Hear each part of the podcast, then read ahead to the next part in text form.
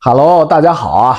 长夜漫漫，又无心睡眠了啊！既然退学了，咱们就呃多聊聊天啊。今天晚上纯属跟大家聊聊天啊，很长时间没跟大家交流了，有一个多礼拜没跟大家交流了。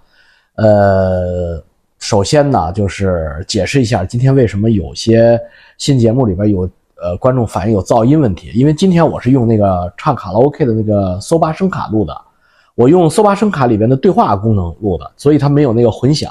但是好像还真是有点无线电噪音，我不知道这个问题严重不严重啊？呃，我是听不见啊，因为我的耳朵不是很灵。但是有些人呢就能听到那个，呃呃，很高频的还是低频的那种无线电被噪。呃，如果要是，呃，是不是能在后期剪辑软件里边给编辑掉？这我还没试。所以呢，今天我又恢复了用这个无线麦克。呃，其实用搜八是最简单的，因为我就省了担心它没电了，我就不会有麦克风缺电综合症了。呃，所以大家反映一下啊，如果要是觉得这个无线电被噪没有那么严重，或者可完全可以，呃，不提你都想不到，那我们就用这个麦克风啊，然后我用这个呃有线麦克风啊，就这这这这个用它来录，呃，然后呢，我们在后期做一下呃 noisy 的这个 noise 的这个降噪就行了。呃，然后呢，呃，另外要跟大家讲一下的，就是，呃，大家呃，在大年三十儿、呃初一这两天给我纷纷发来这个，呃，拜年的邮件，我都收到了啊，谢谢你们啊，呃，我给大家呃念念是不这些人我都收到了啊，这些人给我印象特别深的叫包庇沈。呃，你给我 P 的那个 AI 做的，我称帝的那个，哎呀，我称帝的像个王莽一样的那个，我我收到了，做的不错，我挺喜欢的啊。就是我为什么老嘟着嘴呢？我有那么可爱吗？都称帝了，我还撅着嘴。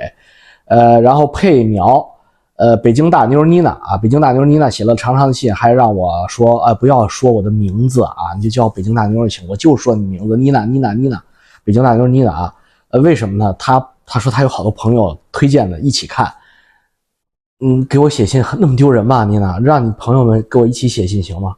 我老婆都不在乎，咱俩又不是偷情，你这这这，哎呦，你这有意思，嗯咱交流交流不是很正常吗？老王又不是一个凶神恶煞。还有赵军 M，呃，东京如月，呃，吴秀斌，呃，秀琴范，高于泽，钱大师，王汉章，台湾王先生啊，北京的 T 徐。洛杉矶的人银人联，呃，曹刚、安德鲁、云呃乐、安派、李君亚等等啊，就是这是我现在能够呃有印象的，还有好多好多的，我可能没念上名字的。你们呃拜年的信息我都收到了，谢谢你们啊！也祝你们给你们拜晚年啊！祝所有的观众朋友们，呃，新春阖家愉团圆，幸福美满啊！也祝大家在龙年里面，呃，这个。心想事成，龙年也其实一直不是个好的年份。呃，我呃记得很多大事儿和灾难都是在龙年发生的。呃，而且你看我也感冒了，能听得出来吧？我这个鼻音，呃，不太严重，但是确实是年三十晚上感冒了。这个可能是穿少了吧，耍乎嘛。呃，到初一呢就有点感感冒症状了。今天还算还还算好。呃，然后今天聊了普京和塔克的这个专访节目，呃，以观众反响也比较强烈啊。有的人说好，有的人说老王你别聊这了，这你不擅长。呃，其实我没有聊，就是我没有深入的去做我的分析。大家仔细听完了你就知道了，我其实没有发表我的任何观点，我只是做了一个复读机或者做了一个采编工作，把他两个小时的。呃，他们俩的对话，呃，浓缩到了半个小时，而且掺杂进了我的一些评评论，呃，我没有做深度的分析。换句话说，我在这里边耍了点鬼。为什么呢？因为，呃，就像我一贯强调的，就是政治观点是特别容易把人群撕裂的。呃，包括我现在的观众朋友也有快五万人了，今天晚上或者明天我估计有五万人了。那你说五万个人群里边，那不记名上来看的更多。呃，你很难要求他们都在同一个认识标准上，或者同一个观点水平上。那你在谈政治观点的时候，就会造成人群撕裂啊，互相谩骂啊，打架呀。作为一个炒热度的呃博主来的话，他就很高兴。但是作为我这种，我不太喜欢。为什么呢？就是一是大过年的，对吧？大家打起来不好啊，互相骂也不好。还有一个呢，就是，呃，我希望，因为我真的不善评论，所以我希望我的观众朋友们能更多的互相思考。所以在呃谈到普京、川普和塔克·卡尔森的专访这样的极其容易撕裂人群的这种话题的时候，我基本上就没有评论，呃，就是留白，大家自己去思索。我相信通过思考、通过了解、通过了解，尤其是对方的感觉，呃，才能真正的提升。哎呀，在那指着骂我这个傻逼，我操，川，呃，普京就是人类的英雄，普京就是他妈的神，然后川普就是人类的英雄，或者正好相反，普京就是魔鬼，川普就是敌基督。你这东西有意义吗？有意义吗？呃，所以就没有意义。呃，我们无论如何都得承受这个世界给我们带来的命运。所以，当我们又三生有幸生活在这么一个呃呃世界局势大变的这个时代里边，大重组、大重塑的时代里边，呃，可能用脑子更重要啊。所以我今天呢，也就呃希望大家能够在川普的问题上。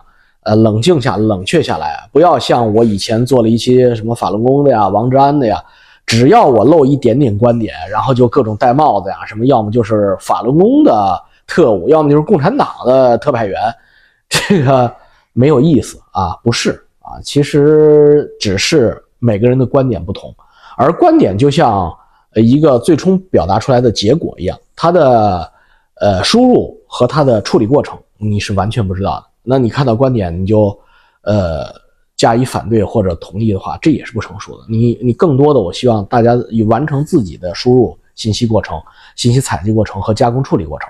这个时候，我们之间的讨论才是有意义的。那今天呢，呃，就跟大家多做一些呃观众交流啊，呃，也就是说，有些观众有意思的信呢，我跟大家探讨一下，呃，可能会涉及到日本的沉重的话题。那这个话题呢，我尽可能不带入我自己的感感觉或我的观点，还是那个呃，重复我观众来信的标呃标题以及它的细节，引发大家的思索。因为大家都知道我是不是在日本啊？我呃，甚至有一些我很敬呃敬重的朋友啊，像五月散人啊，呃，像呃夏河啊，他们都在日本。那么我，所以我当我说日本好或者说日本不好的时候，就很容易引起在日人士或者不在日人士的呃争论。所以我们呢也是平和一下，我们呃要要想一下，人家说的是不是有道理，有没有这么回事儿？如果真的有这么回事儿的话，那怎么去应对？怎么去呃趋吉避凶？好吧，话不多说啊，先来点废话。最后呃，大概在第三十分钟的时候进入到那个主题，呃。急的就可以直接跳过去，Queen 啊，哈哈，大老王还记得我吗？我是之前打算换房子的网友，刚刚看了你的这期视频，关于卡尔森和普京的谈话，来给你更新我的状态。其实我当时给你发信是打算，呃，是当时指的是大概一个多月、两个月以前，是打算在我现在生活的这个州（括弧大兰州），我估摸是加州吧，买房子的。但是现在我改变了主意。因为去年底我拿到了美国公民的身份，所以我很想在今年美国大选投出人生第一张选票。刚巧我老公拿到了一份德州的 offer 工作，因此我和老公商量后决定搬回德州生活。现在在看德州的房子，然后十一月好给川普投票。我们本来想去摇摆州去给川普加票的，可惜没有在那儿附近找到合适的工作。哈哈，是不是有点像你那个飞回台湾投票的朋友？不知道你能不能体会我这种终于能投票的激动心情，哈哈哈！另外补充一下，老王，我并不是一个铁杆川粉，我只是受不了拜登这个老年痴呆。我理想中的川普，我理想中的美国总统是那种温文尔雅、风趣幽默、睿智清醒的。呃，E.J. 逗号大老王，我没有，我没有美国总统的竞选资格，让你们失望了。嗯。我能理解你的心情，我也能理解我买了他妈的往返票跑回台湾投一票的这些台湾，呃朋友们的心情啊！当我们人生第一次拥有了自己能够投出的政治权利的时候，我觉得人的本能都是忠实的啊，都是忠实的。呃，不，中国人也概莫能外。这中国人之所以表现出来，有的时候表现出来一些素质低的这种所谓的表象的话，其实我觉得并不是本性，而是被于环境所迫。真正到了这个良好的环境之后，你看中国人差吗？那有多少中国人出类拔萃？呃，包括像你们这样的成为美国的主流，并且呃坚定的投票。呃，那你说对于川普的感觉呢？这是我呃就是一再想强调，但是又一再怕触碰到这个恨川党的这个呃神经中枢的这个话题。就是其实，呃，客观的讲，因为我是个加拿大人，几乎每两个星期都要去美国一趟，加油啊也好，买东西也好，所以我能看到美国人的心情的变化。因为我紧邻的这个州华盛顿州就是个蓝州，大蓝州，但是他们越来越多的华盛顿的人在支持川普啊，这个州已经有很多的县已经变成红线。为什么呢？就是你说的这种温文尔雅、乡人为国的所谓的基。呃，建制派的民主共和两党的老白男绅士们没有了，死绝了，全都没有。而且随着这个信息碎片化、互联网娱乐化，呃，主流媒体的淡出以及自媒体的兴起，抖音、优管、X、呃领呃 Link 呃领英，呃，包括 Facebook 的兴起，它使得年轻人对于信息的获取以及信息。采集及输出，呃，模式变得完全不同。所以，美国共和和民主两党，它的新生代，就是他五十岁以下的这一批人，越来越极端，啊，就是跟我的同龄人的美国的政治家就是非常极端，可以说能够出类拔萃、能够崭露头角的，都是那种极其之不负责任的说话的人。那。呃，这更像是抖音明星。大家如果是中国观众的话，你们能一定能理解啊。抖音那带货的，你觉得哗哗，他们他们真的能当议员？如果是在民主国家的话，那你你说这样的呃美国的网友，他去投票的话，他怎么能找到心仪的对对象呢？那就是在两个烂萝卜里边找一个不是那么烂的，就是川普和拜登，这真的是两个老家伙。而美国的人群在我眼前，最近这几年就分裂成为恨川普的和爱川普的两类人。那特别像就是我说的韩呃韩国瑜那次的台湾大选，达到投票新高那个蔡英文和韩国瑜上一届台湾大选二零二零嘛，呃 PK 那次，韩国瑜使得台湾人群分成恨韩国瑜的和爱韩国瑜的，而并不是原来的那种井水不犯河水的民进党和国民党。呃，这边也是，现在就是恨川普的和爱川普的。或者说恨川普的和不那么恨川普的，而不是美国民主共和两党在投票，呃，大量的美国白人，呃，和他的这个主流社会，只是因为加油站的呃油价，呃，现在在华盛顿那边差不多一加仑都要四美元以上，油价，在川普执政的时候，一加仑大概也就两美元啊，一一美元多两美元，呃。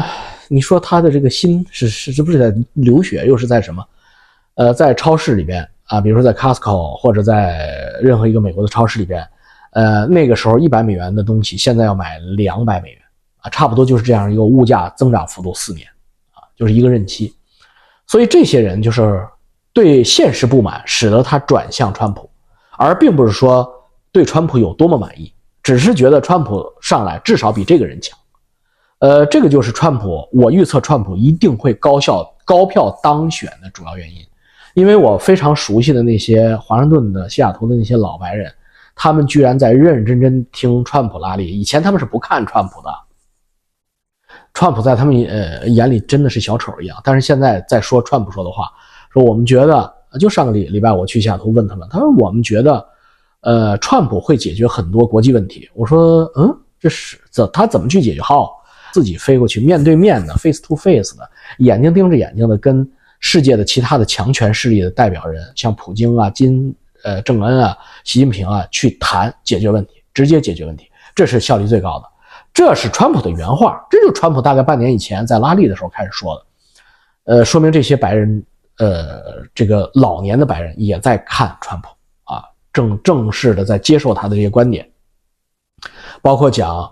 北约应该出更多的钱，而不是让美国替北约买单，啊，欧洲的呃安全应该是由欧洲这个集体去付钱，啊，美国不应该在这里边扮演一个对乌克兰呃军事援助的主要角色啊，因为这个军事援助的安全首先保护的是波兰、呃德国、欧洲啊。如果俄罗斯真的扩张的话，呃，那应该是欧洲麻烦在先，凭什么由美国去付钱？这是美国很多白人慢慢接受的，尤其是当他们物价上涨的时候，他们一听说拜登要给三百亿、二百亿美金，那脑子都脑瓜仁都炸了。所以呢，这个就是呃我的感觉，就是所以我说川普会上来，除非有人暗杀他啊，反正很快就会打脸。到十一月份，大家能看出来，呃，答案大家就看到了嘛，啊，就是不用着急嘛。现在已经二月了，呃，白驹过隙，马上就会到。到了之后，你再去临时改变自己的策略，它不就来不及了吗？包括咱们不是招财嘛，包括钱怎么安排，呃，货币怎么安排，呃，基金、股票怎么安排。存款怎么安排？这都是川普上来之后和拜登继续执政是有完全不同的，完全不同的啊，弟兄们。所以这个事儿就是我今天拉了个警笛，就是比亚迪的问题啊。你们不要忘了，真正能够把全世界汽车行业全部干躺下的，就是中国电动车啊。这跟翟小鸟说的是，他是完全不懂啊。呃，干电动车行业的一定知道，就是靠这种大规模的补贴滋养出来的，以比亚迪和宁德时代为首的这个行业。集团如果再这么发展下去，五到十年，可能连特斯拉都扛不住，遑论宝马、奔驰。所以，整个电动化时代就会被中国汽车统治全球。呃，川普不可能像拜登这样无所作为，而且马斯克跟川普什么关系啊？你们看看叉上面、X 上面，现在川普多么受推，真的推送他。这个马斯克和川普也是 soul mate。所以，伊隆·马斯克他的特斯拉和他的这个新能源会被美国保护起来，就像美国保护苹果一样，保护三星一样。美国当时川普在台上的时候干掉了华为，那就是川普一一纸命令，华为就倒了。呃，人的记忆总是三秒钟的，大家回想一下，五年以前、六年以前，川普在第呃第一个任期不到两年的时候，那个时候华为是什么状态？华为的手机的款式、价格以及它的功能是碾压三星。当时三星的手机部门已经快萎缩了，直指呃苹果而去。但是因为是苹果是相对高端，还没没有开始挖苹果的主要的墙角。但是，一旦开始，今天华为在哪？华为的手机除了中国之外，全世界哪有华为手机？所以。呃，美国的这种关税制裁也好，知识产权制裁也好，对于像手机呀、像电动汽车呀这种行业啊，它的打击是致命，而且是立竿见影的。所以，对于比亚迪的这种呃执着，大家可以提前做好准备啊，可能啊要跳伞啊，可能要跳伞。好了，下一位啊，王哥您好，经朋友推荐观看您的节目，后来成为粉丝，特别欣赏您在很多事情方面的观点。很希望有机会听听您对交友、对社交的看法，甚至希望您可以做一期分享，讲讲讲海外移民的社交话题。我是八零后独生子女，移居海外十几年了，成家有儿子，工程师。我从小口才好，待人接物大方，现在快四十岁了，反而不知道怎么去交朋友，怎么去说说话，知音难求。我明白，人到了每个阶段会遇到不一样的人，人的想法也会有变化，朋友会成为你的陌生人。你也可能会成为朋友的陌生人。您曾经讲到过，要提高自己，要有 network。第一代海外移民很不容易，交流、团队合作很重要，我也甚是同意。但最近这几年，自己越来越社恐，不想和朋友交流，甚至连家庭成员间的聚会都想要去逃避。有些交流彼此鼓励、学习促进，有些可能就是解压或者纯娱乐放松，也有些交流真的营养价值太有限了，就不要太在意或者干脆免了。您是如何看待交友和社交的？很希望听听您的看法，谢谢。祝春节愉快，Daniel。嗯，交友这个话题，和呃，就是不是不应该是我们这个年龄在谈的。我想，这个交友这话应该是十八岁啊、二十五岁这个他们这个年龄层在谈的话题。我们这个年龄就是四十岁往上的，我觉得不是交友，而是做减法，不是做加法。就是我们手机的通讯录，呃，可能原来有大概五百个。呃，我估计到呃四十岁的时候，手机通讯录会变成五十个，然后到五十岁的时候，可能就变成十五个，这都是非常正常的啊，你不用呃伤春悲秋的，这是正常的。你包括我本人，我真正能够谈得上朋友的，我真正能够谈得上朋友的，呃，所有的地球各角落都算上，这两只手是数不过来的，是是是用不完的，手指头是用不完，就那么几个人。你要说这个人很有朋友啊，这个人都二十多个朋友，那他他三五十个朋友，那他他就是没有朋友的人，非常孤独。真正的朋友指的是能够帮得上你关键的时候，他是可以为你去做任何事情的，这才能叫朋友。个位数吧，就是五个以下吧，这还比较靠谱。超过五个的可能性都不是很可能。所以你如果知道这个真相的话，那你又何何必去奢求呢？一个没有都很正常啊，就是包括你小时候最跟你最好的发小，包括跟我最好的同桌，我去我把他全家担保过来，因为他收入很低，呃，全家担保过来加拿大。呃，儿子在这边念高中，最后也是处的一笔屌骚。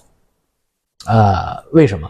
就是呃，远之则殆，近之不逊啊。这个就是孔子讲，呃，我们很难做到跟我们呃的朋友同步成长或者成熟，所以彼此之间分开也很也很正常。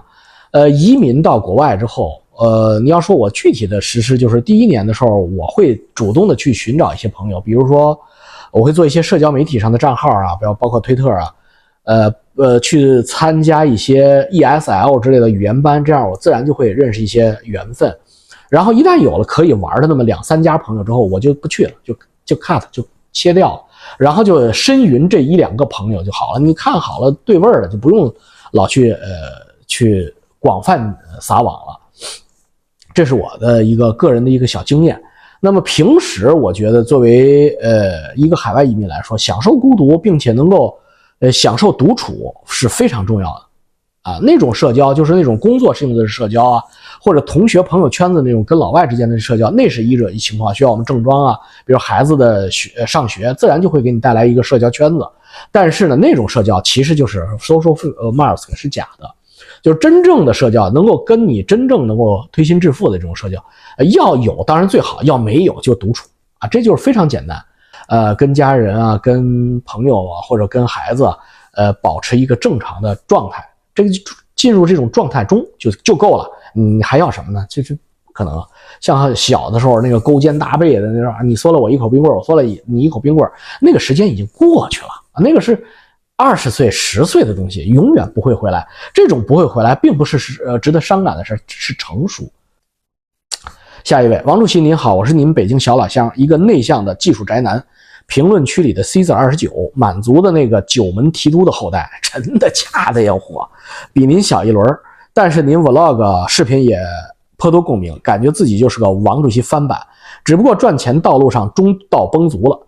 真心觉得王主席不仅是金融鬼才，而且是天才，理工男触类旁通，尤其是相比同行可以笑到最后，并非凡人能轻易做到。哎呀，我你不说我他妈的，我是你看贼吃肉，你没看贼挨打，我损失百分之九十资产的过程中，那那那艰辛，呃，我是没给大家讲，等我慢慢的吧给大家讲，我现在讲出来的不到我经历的十分之一，或者我能讲的十分之一，所以有很多。关心我的网友说：“哎呀，老王，你这越讲越水了，是不是已经江郎才尽了？老翟还折腾了一年呢。我就跟你讲，我讲十年我都不会江郎才尽。我现在是故意的，为什么呢？我我讲那么密干嘛？我又不是说呃要寿终正正寝了。我操啊！赶紧把他妈逼的脑子里东西赶紧写下来，要不然我操啊！嘎一声就嗝儿一声就过去了。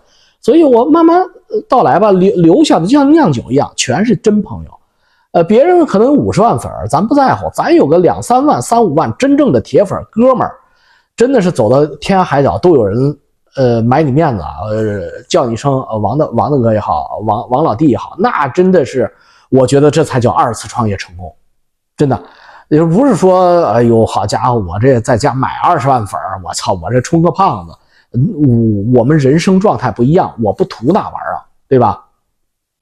所以。我也没有笑到最后，其实我中间哭，我牙都掉了，被打的。然后这不是现在不是又又缓过来，然后再蛰伏、蛰伏、蛰伏，然后一看这这金上出来以后，这个回去再去做金融资本经济无望啊，因为他要开倒车，这我看明白了啊，整个国运、世界运，这就就是按照我说的走的嘛。大家我我说我世界观稳定，三观一在一一概不变，就是如此，就是。我跟你们说，川普上来，川普就是上来，操他妈！川普上来之后，中美就是俄罗斯就是跟美国走的，就不是今天这种状态。人家俄罗斯普京要坐山观虎斗，你整个世界在围着中国，然后中国就是哎，就是不说了。说完了之后，墙内的哥们们又又该又该郁闷了。所以，我笑到什么最后啊？就是这样，我才呃出来二次创业。要不然，中国但凡有一点点希望啊，那二次开放，那你说我这样的又会破产重整，破产重整，没有人比我更好。在中国，我就敢吹这个牛逼。他有一个算一个，再有专家，他比不过我老王做破产重整厉害。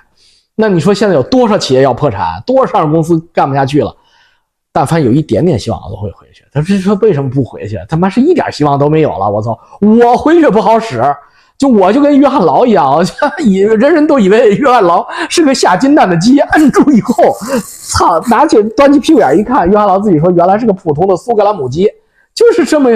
呃，这里面没有人能够英雄不能造时势，都是时势才能造英雄的，英雄都是顺势而为。视频里您讲了太多回忆杀的镜头，小时候我也坐三三二，中关村倒三三幺，周末回姥爷家娘娘府下车，姥爷家住呃部队大院，家里没钱，过年才舍得打的，面的一块，下的一块二。哦，对呀，呃，没错，就是一家。只能看准面的，招手喊停。王主席说坐三三二的时候，一下让我想起二十年前，跟我爸去中关村挤公交，那会儿中关村还一堆平房，卖电脑的跟小发廊二百块炮店是一样的。小姐姐见到我爸就喊：“小老弟儿，进来玩玩。”我劝你爸跟我年龄差不多，二百不贵哦。括弧不对不对，好像说的是新到的二八六，美国货不不对啊，美国货不贵哦，来看看。对，那时候北京有街边那小发廊，我还记得，都是粉色的小灯，小小美腿，小小农村小小姐小姐姐们伸着美腿，穿着拖鞋，哎呦，别提多诱惑了。呃，放暑假一般就住爷爷家，嗯，跟王主席单位不远，皇城半水边。王主席说法轮功那集，我也出门吃午饭，中南海围了一圈人，我差点以为黄金起义了，然后我就绕着走一圈，才到北大附右对面，把把角的延吉冷面。不知道那天有没有跟王主席擦肩而过？你说那延吉冷面店我也去过，还真味道不错。不知道现在还有没有。后来高三考大学，突然迷上看电呃看漫画，就上了个普通大学，离王主席母校不远，南边两站地的紫竹院师范大学。有这么个大学吗？紫竹院师范大学是吧？师范大学生主打就是妹子多，老师水平太一般。我上大二上学期把所有的课都学完了，泡了个大四学姐帮他写毕设，之后他无以为报，只得点点点儿。二零一零年，哎呀，早认识几年，我年轻时候就去那个紫竹院师范大学做家教得多好。二零一零年去日本留学，后来又去了德国工作。二零一八年回国创业，做旅游行业 AI。二零一九年赚到了人生第一个一千万，我操你丫 抢钱吧！一年你就赚了一千万，我操！二零二零年初谈好了千万的单子和千万的融资，那会儿人感觉都是飘的，女朋友换了一个接接一个，最后找了个空姐儿。但是突如其来的疫情打断了一切，天命难违，不仅融资泡了汤，订单也飞了，没两年就把一千万赔光了，只能倒闭，至此消沉，手里就剩几万块，隐居在四川农村，月租五百的公寓。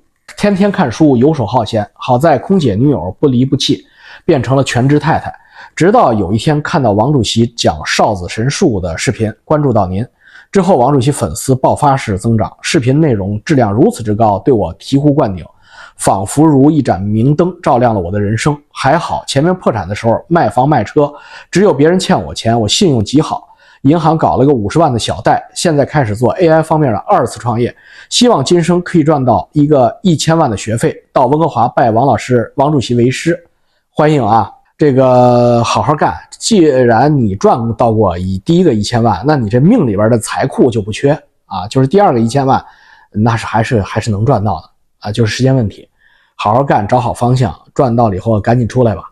最后给王主席全家拜年，叔叔阿姨们新年快乐，王主席和夫人新年快乐，祝王主席全家幸福，和和美美，小朋友们健健康康。哎呀，太太激动了啊！就是如果我的视频，我老王头二次创业能够激励大家这种状态，这是我最大的功德啊！呃，咱们就不要说那么些宏大叙事，只要看完我的视频之后，你看他在四川嘛，他是北京人，北京孩子躲在四川，等于是。颓废状态，颓着苟着呢嘛，呃，苟活的苟，苟且于四川，呃，等于是躬耕于南阳的那种卧龙凤雏的状态。呃，看到我的视频之后，呃，被我所激励，能够做二次创业成功，那是何德何能，何其幸甚啊！但是就是这么句话吧，就是你比栽跟头，你能比得过我吗？呃，我的跟头栽的大不大？操！我在国内的资产那飘的呃多多少？你看现在有债主追杀我吗？就是为什么我喜欢北京爷们这股劲儿，就是是他们条汉子裤裆里边有蛋。就是咱破产归破产，咱欠别人的钱能还多少还多少，别人欠我们的钱，他妈借条一烧，算球的了。要得回来要，要不回来就算了啊！真正的，呃，跟你有什么嗯杀父之仇啊、夺妻之恨的这种没有啊，没有仇人啊，无非是做生意上这些纠纷，做生意纠纷让让别人。但是你在二次创业的时候，没有人来给你捣乱啊，没有人来给你这个或者说这个拆你的台啊，这个我相信你做二次创业也会一帆风顺。下一位啊，就是切入正题，三十分钟，现在时间卡的非常准。老王您好，呃，进入沉重阶段啊，进入沉重阶段。但是呢，我希望能够让大家共同去思考什么是真正的世界，以及下一个九子离火运，下一个三十年，地球会发生什么？上一个三十年我们想都不敢想的变化，就像苏联解体，你想敢想吗？苏联解体，在我小时候。我做梦我都不敢想苏联解体，然后世贸双子大楼被撞塌，美军在中东沙漠灭掉阿富汗，灭掉那些那些穆斯林国家，想都不敢想。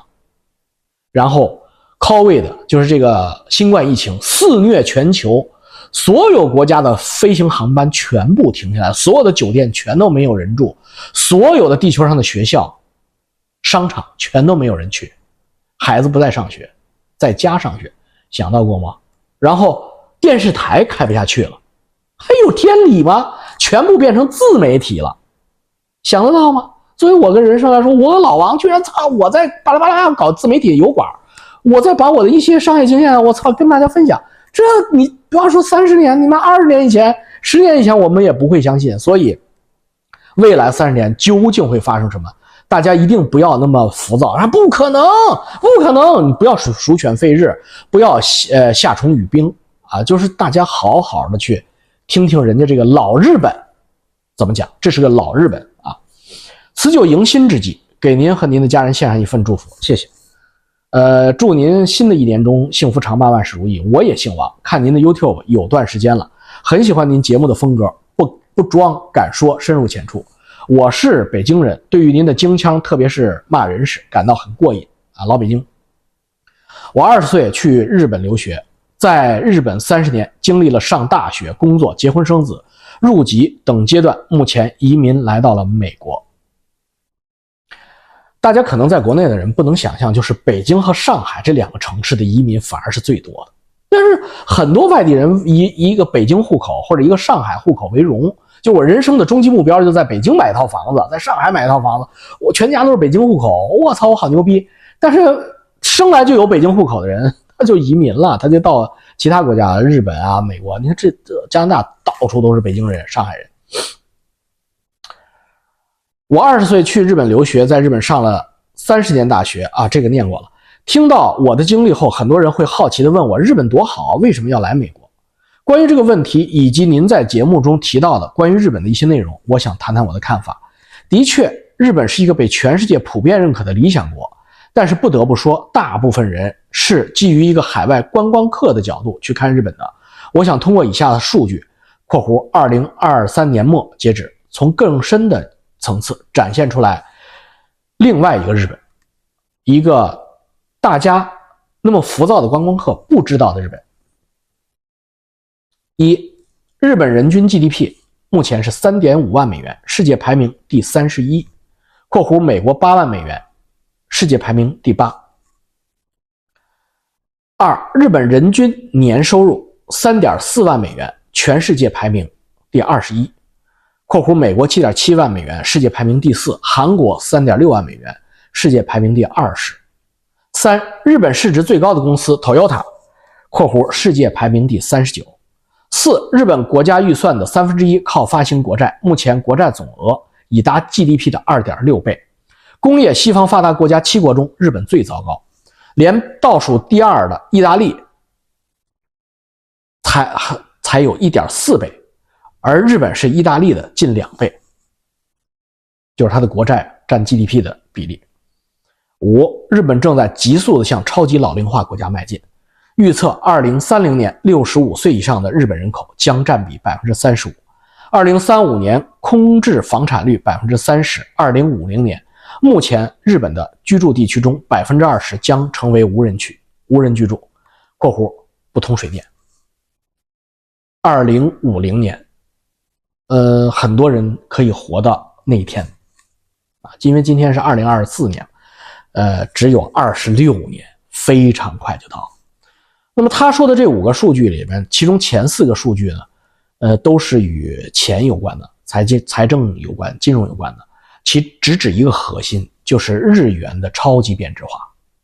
哎，没错，大家可能作为一个游客来说，去日本的话呢，这是一个好消息，因为日本的物价你感觉特别便宜。你比如说我们加拿大人是或者美国人去日本旅游，就跟。就吃顿饭就觉得是半价，天天打对折，那么好的、那么高级的食材，呃，那么好的呃酒店，为什么这么便宜？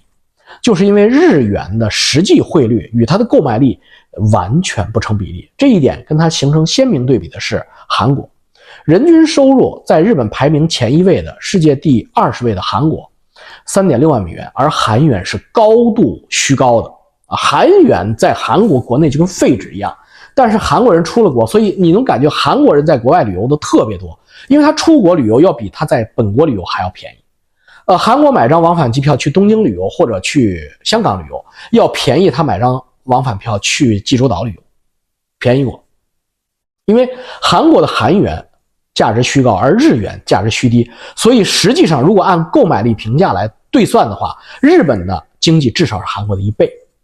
就日本的人均收入是七万美元，而不是现在的三点五万美元。日本为什么要人为的打压它的币值呢？就是它怎么叫自宫的呢？这个自宫还跟美国没有关系啊，那是由于日本自身的社会管制问题以及它的政治问题造成的。听这这位老日本北京人细细道来。接下去谈一下，我认为日本面临的风险，第一是金融风险。日本在其工业经济大国形象的背后，自2018年开始连续贸易赤字（括弧只有2020年除外），每年约三分之一国家预算靠发放国债维持，已成为常态。如此大量的国债在市场是无法被消化的。前一届安倍政府别出心裁，开始让日本央行出手购买日本本国的国债。这种做法有很大的弊端，他国一般是不这样。操作的，日本法律上也是明令禁止的。但是安倍作为连续执政时间最长的日本首相，其非常强势。他死后很多事情被翻了出来，显示在他的执政后期基本处于独裁状态。安倍为了达到央行购买国债的目的，以及推进过后的那个臭名昭著的长期量化宽松（括弧负利率）政策，逼迫不听话的央行总裁辞职。换上听话的自己人，干满两届共十年。这十年中，通过让商业银行先买入国债，然后再由央行照单全收的方式，以日本央行直接介入日本的国债发行，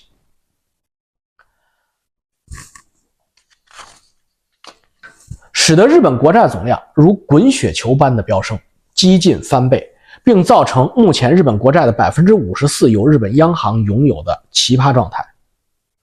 国债的本金由央行兜底啊，它这个数据非常新，它是二零二三年末的数据。日本国债百分之五十四由日本央行在持有，这个这个数据，呃，这个我也是第一次知道，这简直是令人惊心动魄。因为发达国家这是不可能的事情啊！不要说百分之五十四啊，呃，五十四的意思有一多半啊，呃，但是利息还是要由政府来支付，这也是去年。各国疯狂加息时，日本央行无动于衷的重要原因。嗯，专业。当然，日本国内也出现了如此发债下去，日元大幅贬值，造成恶性通胀，引发经济雪崩的担心。为了安抚民众，日本政府派出御用经济学家出来讲，发行的国债大多数在自己人的手里，比如央行和日本的商业银行，发再多的国债也不会导致国家的破产，也就是所谓的 MMT（ 括弧现代货币理论）。还讲什么政府拥有大量的土地，民间在海外拥有巨额资产（括弧接近我们的国债总量）等等。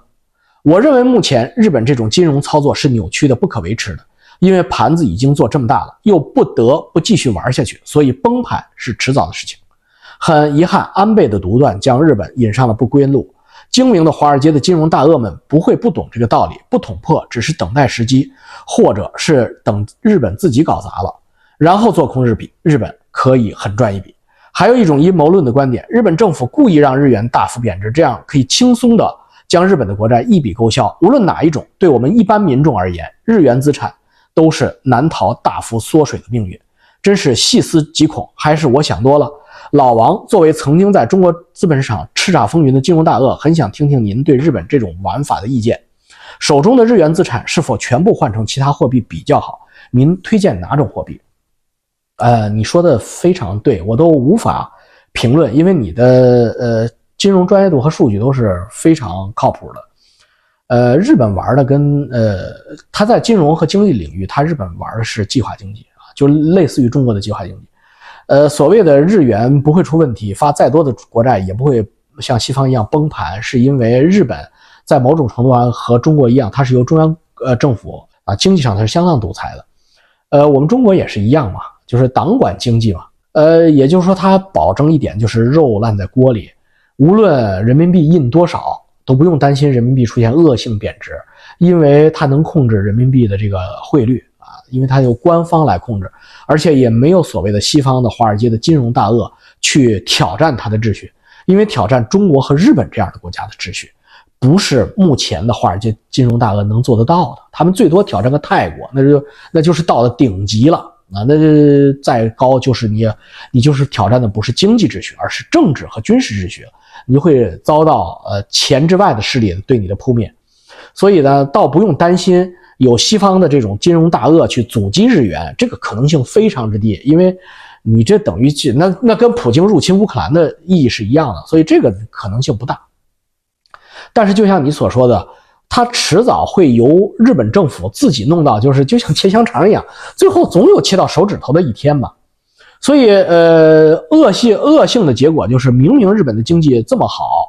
日本的就业率也不错，然后呃需求也不错，但是日元呢就要贬值，而且日元呢又不是又不加息，常年维持一个事实负利率这么一个状态，这就使得日元的资产和日元的货币在长期的宏观的历史视角来看，就是放五十年这样的宏观视角上来看，它是要归零的，就是长期负利率成为国策之后，它的一个言外之意，硬币的另一方面就是告诉你。本种货币多少年以后要归零啊？这跟经济原理是完全相反的。因为所有的经济学，所有的人类存在的基础都是都是要加加成的，要加责的。你这个钱，这一百块钱放个五十年，正常运作，它一定比一百块钱多，怎么能归零呢？这就是负利率对日本经济的这种蚕食。而且，呃，我觉得你不能怪安倍，换了你，可能你也做不好。他就是饮鸩止渴的问题，他如果不喝的话，他马上会死。呃，造成的社会冲击力使会使日本社会马上陷入混乱，所以他就只能是一点一点的加量，最后加到了目前这种剂量，就谁也改不了。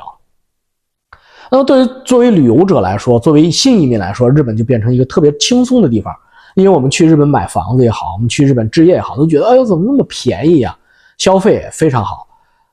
呃，所以日本就会出现呃。很郁闷的这种所谓的这种，这不也不叫经济危机吧？就是这种货币危机，嗯，它是有可能的。所以，那你说日本日元资产是否换成其他货币？当然是。呃，那你要说，我建议还是呃，可能是美元啊，呃，加元啊这种比较主流的发达国家货币会好一些啊。当然，英镑也是，英镑也是。欧元就别跑，别考虑了。欧元跟日元面对的问题几乎一样严重。人民币呢，呃，就都不不在我们的话题之内啊，所以就是呃，澳元、呃，加元，嗯，当然主流还是美元、英镑，这样的主流的国家货币。嗯，再谈一下自然灾害给日本带来的危险。日本是一个由海底几大板块相互作用而成的岛国，命中注定不时的会有地震和海啸、火山喷发的光顾。尽管日本政府和国民有很强的防灾意识和比较完善的抗灾对策，但在超级大自然灾害面前，就会体会到人类文明在大自然面前的渺小。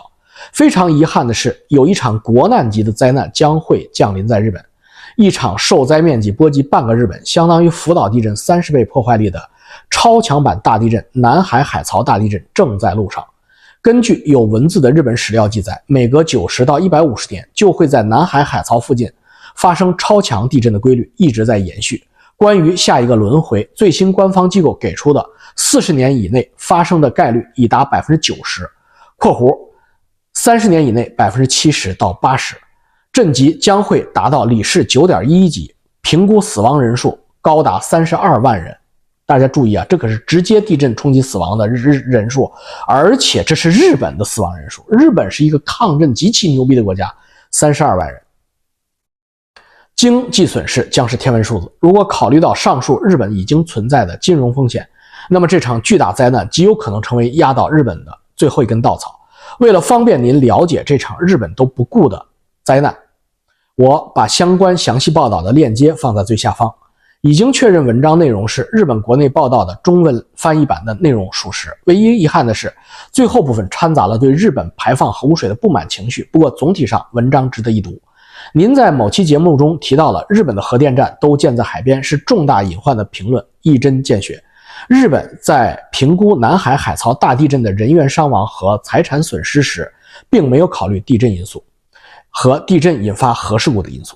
但是种种迹象已经表明，日本政府并不准备关停，呃停建在大地震预计发生区域海边的核电厂，而是准备加高防波堤来应对海啸来袭。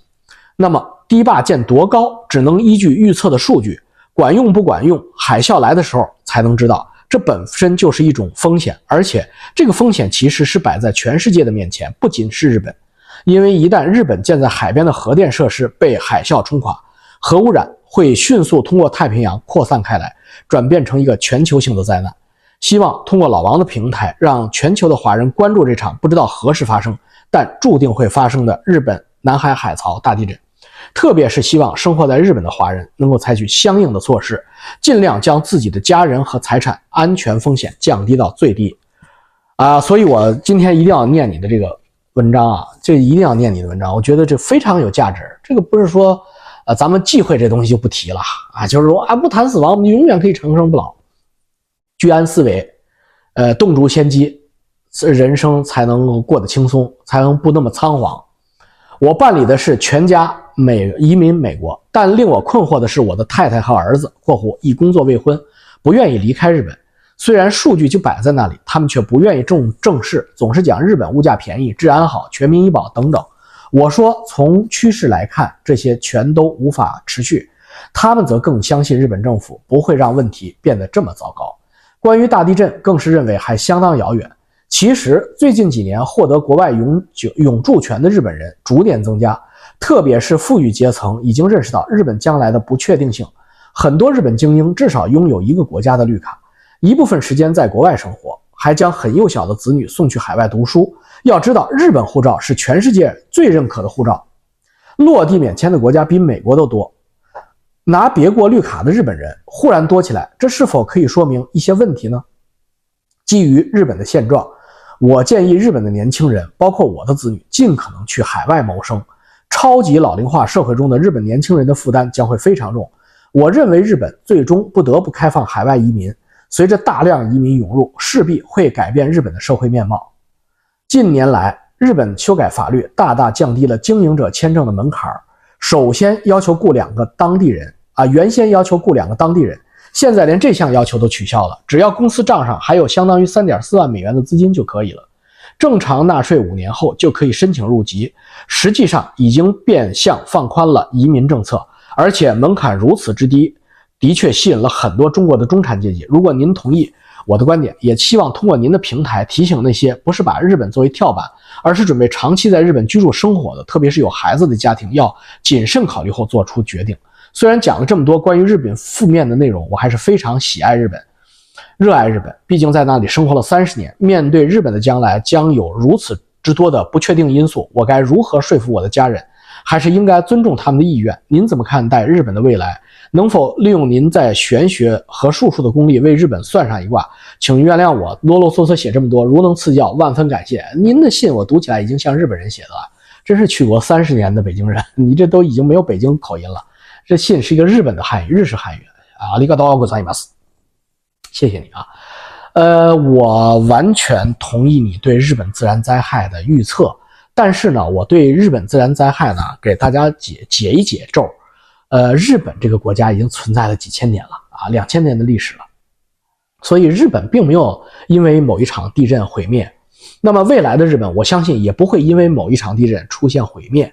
但是因为日本政府的短视，所以他真的是在制定国策的时候有一些短视。动不动就把举举国的国运压上，呃，譬如说这个日本核电站围着日本的海海边造这么一圈这就是绝对的短视。尤其是在这个人口密集区造了那么多的核电站，你都不用跟中国打仗，你就是一场福岛地震，你看看福岛还能住人吗？何况他在全日本弄了五六十个这样的东西，日本弹丸之国，他弄了五六十个这样的东西，那你说可怕不可怕？